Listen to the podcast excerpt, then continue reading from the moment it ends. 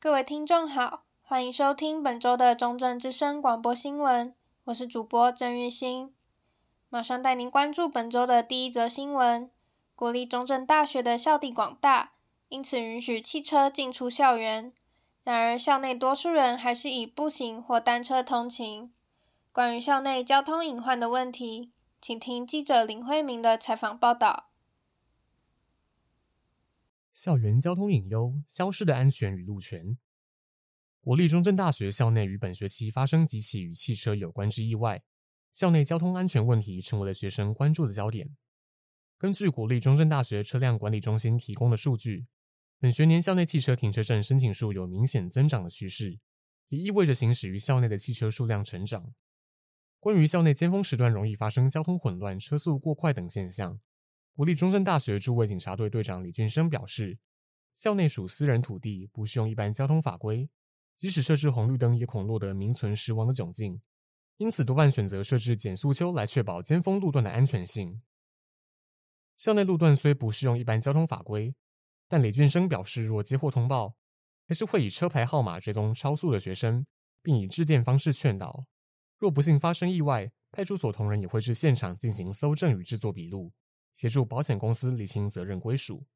接到案件，我们会到现场去联络教官，协同到现场，然后有需要联络汇报组，甚至到纠车警方联系他们来校内处理。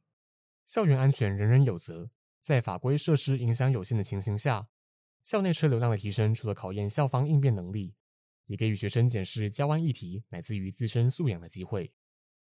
中正之声记者林慧明，中正大学报道。接下来带您关注第二则新闻：嘉义基督教医院今年成立骨质疏松中心。骨质疏松不只是年长者才需要关注的健康问题。关于预防骨质疏松对健康的重要性，请听记者范德安的采访报道。跨科别整合，加基成立骨松中心。台湾预计在二零二五年迈入超高龄社会，骨质疏松症向来有“沉默的杀手”之称，更是老年人常见的慢性疾病。因没有明显症状，患者大多不以为意。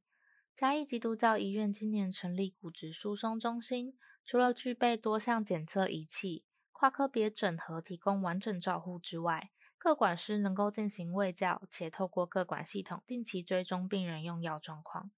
骨松是所有人都可能面临到的课题，若没有警觉或不够重视，随时可能对生活及健康造成冲击。嘉义基督教医院骨质疏松中心主任吴正仪说：“一定要很大力才会骨折，真的吗？然后再来，我年纪不够大，我不会骨折，真的吗？然后骨折，骨科医师修理好我就复原了，真的吗？其实都不是啊。所以预防的概念真的很重要。”吴正仪表示。生活习惯和饮食习惯都会造成长期的影响。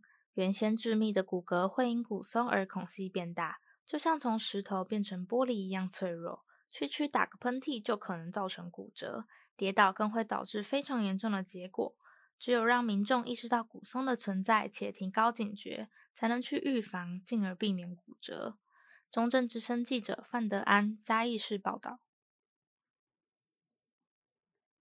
最后带您关注本周的最后一则新闻：嘉义市立美术馆以“想象的扩延与对话”作为年度基调，推动三大展览主轴。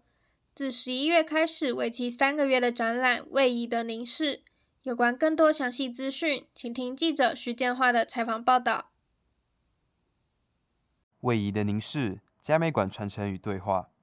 嘉义市立美术馆在二零二二年十一月五号到二零二三年二月五号举办“位移的凝视”艺术展览，以艺术的传承与对话作为展览主题，带领观众用不同的视角欣赏艺术。策展人杨家璇表示，传承的部分不是知识化的师承关系，而是透过作品创造交集。展览的取名缘由，则是想借由艺术家之间不同关系与不同作品中的关联性，在不同的时空背景互动下产生对话的效果。带领观众进入情境，产生不一样的连结。